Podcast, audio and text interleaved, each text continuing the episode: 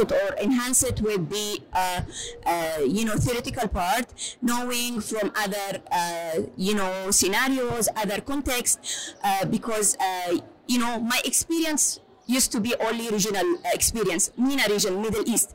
Uh, so I would like to expand it, knowing more about other conflicts, how other experiences. Uh, for the uh, personal side, to be able to integrate well in the community, uh, you know, having a master from a prestigious uh, university like University of Geneva really helped me a lot because, you know, uh, I share with you, uh, I graduated from uh, University of Geneva and uh, like June or July last year, and directly after one month, I, I, I had a position, which is really difficult for a refugee to find a, a job at Switzerland, honestly speaking, uh, without having a master degree. So those are the both reasons for uh, studying this master. Uh, beside that, the good things about the University of Geneva and this type of masters that uh, uh, most of the professors they are uh, humanitarian aid workers. They used to be humanitarian aid workers. So they they are you know they have the experience, the field experience, and the uh, the uh, theoretical part, which uh, make the study here is really rich and very uh, knowledgeable. What do you like to do after your study? Um, so, Something like her? um, Totally different. to be honest, um, um, the humani- humanitarian field is something that I've been like thinking about, but um, it's still something that's, I don't know, it's something that's not, it, it doesn't like, um, it's something that I think is really like needed in the world today. But like um, personally, I wouldn't like turn to this field because I feel like I'm way too sensitive as a person to be able to work in such um, to see such things and to be able to work in such conditions. Like it's I don't think I have like uh, right now I don't have like this strength, the, the mental strength to work in uh, a field like that. And um, after my studies, to be honest, I know I just want to work uh, for African co- cooperation, um, especially a cooperation between uh, Northern Africa and, uh, and Western Africa, because I feel like um, the only way that our continent can uh, move forward is with cooperation. Uh, we're like 55 countries. I think that we can like be self-sufficient if we know how to um, mobilize all our um, capacities and our, our resources as a whole and um, build meaningful uh, cooperation. So that's why that's where I want to work. That's the thing that I want to do. I don't have like a position in specific in mind, but like that's the st- field I want to work in. Uh, if you allow me to add, you know, uh, from my experience, I used to be uh, an IDP, which is internal displaced person. I, I am a refugee now. So, uh, working as a humanitarian aid worker, so really I advise you to work because drawing a smile on a face of a woman, of a child, make you as a person really very happy and satisfied. It's not ra- really like, uh, you know, uh, self-satisfaction but also that you see the impact of your work on the other people how you enhance their life how you support how you help them.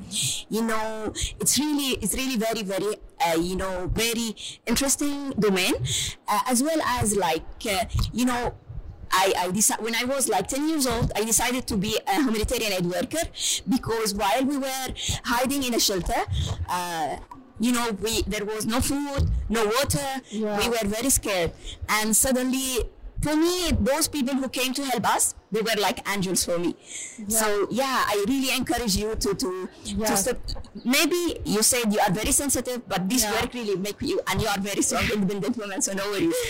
so um, about that, like I wanted also to uh, specify that, like to say that I'm really impressed by you and how you were able to move past, uh, to move past like a trauma that's happened to you and to like make the best out of it and help other communities. Like it's something that's very impressive, and I don't know if the people that are listening uh, did, did that, but like the video, I saw like a video that you did for Heureusement like Academique, and it really like impressed me because I feel like, and it's really nice to have you here uh, for uh, Women's uh, Rights uh, Day because um, it's with like women like you that we see that we can like we need women, strong women for our community to move forward. So yeah, that's why I just yeah actually which is not not that easy especially coming Yeah. you know coming from middle east country like yemen where Yeah. it's a very conservative community. Yeah. uh, you know being a woman being a, an activist it's really Yeah. difficult. But really thank you for the horizon academic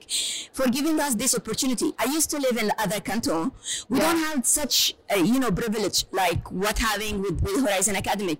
They really give us a hand. They give us uh, an opportunity to express to to send our voices that uh, really there is a need to to as a refugee to integrate because you know this kind of stereotypes about refugees this uh, you know cliches about refugees which really you know uh, make us really hard to integrate well in the community but Yeah. with such programs it's really very interesting and very helpful for us Okay. And um, I have also a question for you that I thought about like yesterday.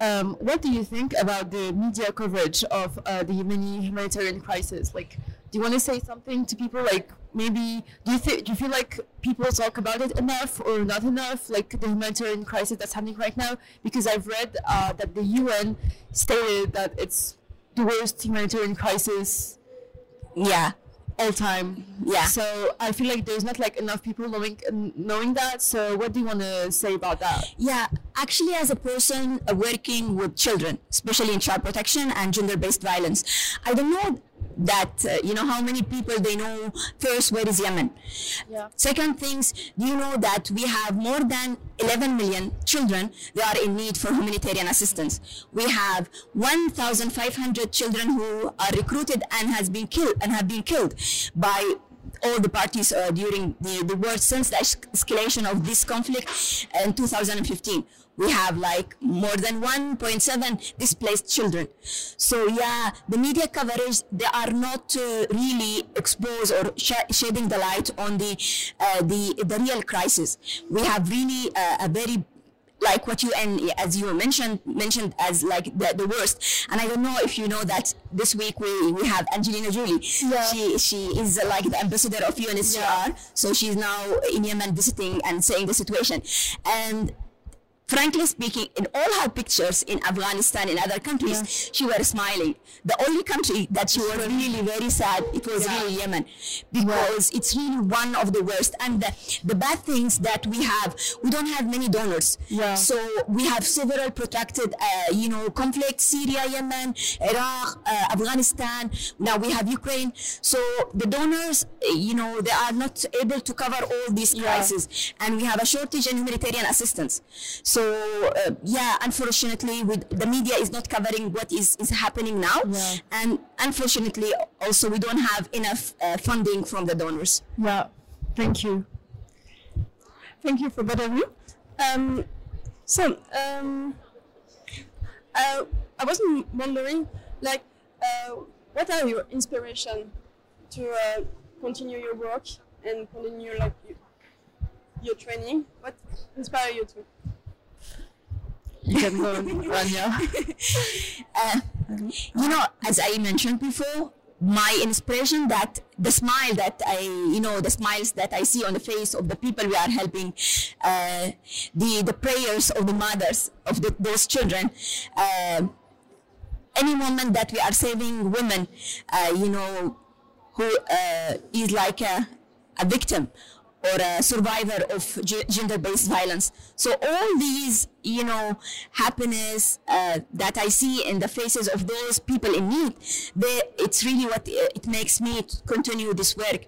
Despite that, I am living in uh, in in, uh, in Switzerland. However, uh, I'm doing my best to help like uh, like local CSOs, local community-based organizations to build their capacities, to help them how to to send their voices and messages to the international world.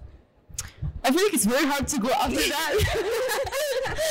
so um, the reason that uh, that yeah, the thing that is, inspires me the most, as I said before, is um, I think when I see all like uh, the stereotypes, when I see all the um, how the West between like uh, crochet, uh, how the West views um, the East and uh, Africa in general.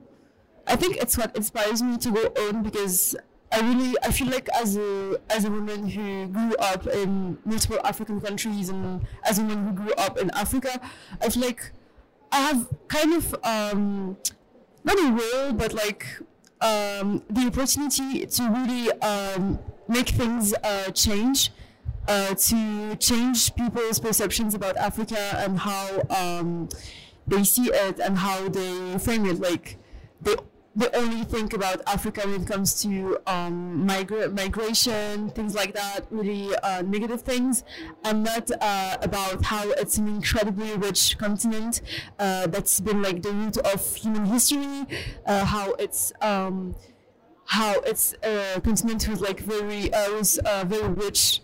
Uh, in terms of resources, so that's why I feel like I have uh, an extra responsibility to really like represent for my country and for my continent. And that's what makes me move forward and that's what makes me um, want to be in all these uh, like student organization because i feel like there's not enough diversity. Like even uh, if there's a bit of diversity, it's not people who actually lived in Africa or things like that. So, uh, yeah, and also, I don't know if you know this, but I'm all, always speaking about Africa, Africa, Africa, and uh, that's like that's a proof of how uh, we always generalize um, this continent. So, yeah, that's something I, will, I really want to deconstruct. So, yeah, that's what makes me want to move forward. Thank that you. there's you mean that there's multiple country in Africa? Huh? There's multiple country in Africa?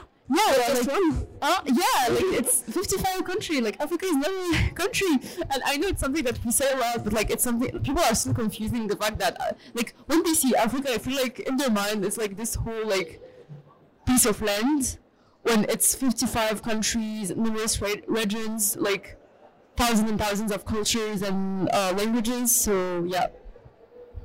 Which you know when when i heard you yesterday talking people that they don't know more about africa i felt weird and i said okay imagine that you know you are nearest to, to europe uh, Yeah. like especially people from north of africa like Yeah. uh, morocco tunisia algeria you are you know Yeah. very near you have only uh, like a mediterranean the mediterranean sea it's like the, the the borders between you Yeah. however I, I told myself, okay, imagine that we are in Yemen, we are like very far Yeah, from yeah, and imagine uh, the, the, the, the information that they really yeah. know about uh, Yemen and the other countries like Yemen, Syria, and other conflicts. Maybe yes, for example, Syria people knew more because of the media coverage, but like uh, in, in like our like in the in the Arabian Peninsula, people they don't know more about us. So yeah, and people who- normally when you are talking about North Africa, they are considered like an Arab countries. Yeah. So they are uh, part of the of the uh, MENA, MENA, which is like not in Africa. Yeah, yes, yes. No, I completely agree with that. And like, I feel like uh, with our countries uh, and our regions, they like when people talk about it, they have like just like this huge chunk of land in in uh, in mind with like a lot of uh, conflicts.